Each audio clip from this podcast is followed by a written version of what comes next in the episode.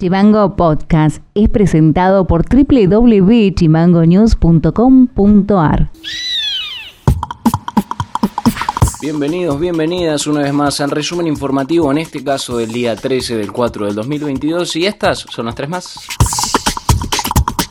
Se activó la línea 134 que sirve para denunciar violencia policial o brindar sugerencias para las fuerzas de seguridad. Diana Freiberger, secretaria de Seguridad, indicó que el procedimiento de recepción de denuncias se encontrará por fuera del régimen de las fuerzas y será de carácter anónimo. Y remarcó que la recepción de denuncias se hará vía telefónica a la Central Nacional y luego ellos serán quienes canalicen las inquietudes hacia la provincia. Varias denuncias fueron radicadas en la justicia penal en los últimos meses con resoluciones diferentes por parte de vecinos que intentaron comprar departamentos en empresas que se dedican a la venta en pozo. Esto implica un pago adelantado de una suma pactada y luego planes de pagos en cuotas hasta que el inmueble quede terminado en condición de ser entregado. Las empresas implicadas son Comslar y Patagonia Sur Construcciones. El Gobierno Nacional trabaja en el proyecto de ley mediante el que se buscará obtener recursos adicionales de aquellos sectores que registraron una renta extraordinaria por la suba de los precios internacionales, a raíz de la guerra como lo son los sectores de granos, minerales, petróleo y gas. El objetivo es lograr una redistribución para recompensar a los sectores que no están sindicalizados, particularmente quienes tengan AUH, trabajo en negro o sean monotributistas. Se busca que sea un aporte único. Noti Audio.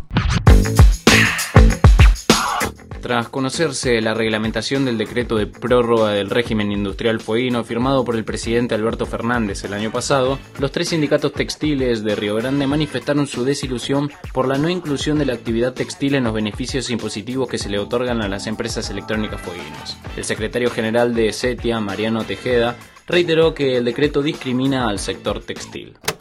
No se ha modificado mucho de lo que nosotros pensábamos y veníamos diciendo desde horas de firmado el decreto en la provincia de Buenos Aires ante la mirada de todo el país, de todo Tierra del Fuego, frente al presidente de la Nación, cuando entendíamos de que era un día de celebración, cuando se decía al pueblo entero de que esta prórroga del subrégimen alcanzaba nuevamente por 30 años a todos los trabajadores y trabajadoras, a toda, toda la industria o a, todo Tierra del Fuego, digamos, ¿no? En, en términos de actividades laborales y de previsibilidad y bueno, después fue algo que con el tiempo se, se fue cada vez acentuando de una manera más, más importante y terminó dándonos la razón con respecto a que sabíamos de que el sector textil estaba siendo discriminado de esta prórroga. ¿no? La incertidumbre sigue siendo exactamente la misma, nada más que ahora se le dio cuerpo un poco a toda esta situación.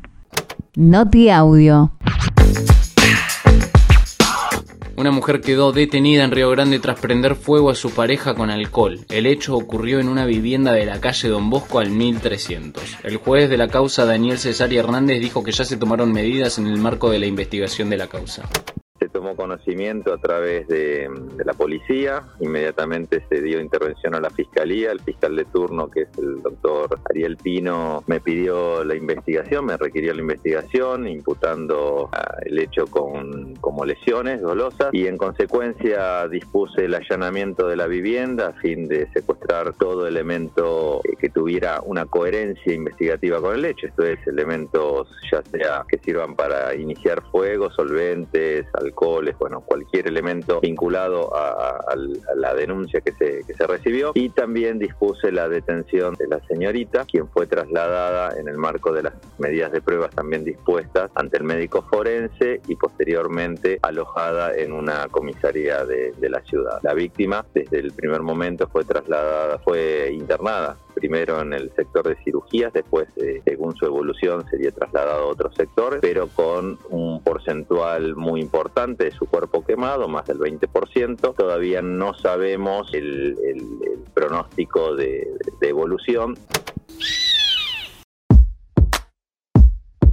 Para más contenido, seguinos en Facebook, en Twitter e Instagram como chimango.news. Eso ha sido todo por hoy, nos estaremos encontrando en el próximo resumen informativo. Acordate de seguirnos en Spotify como Chimango News o comunicándote con nosotros a través del 2901 6506 66. Abrazo grande. Chimango Podcast es conducido por Ilian Sánchez, producción periodística Fede García y Martina Alfaro, diseño y redes Mica Orue.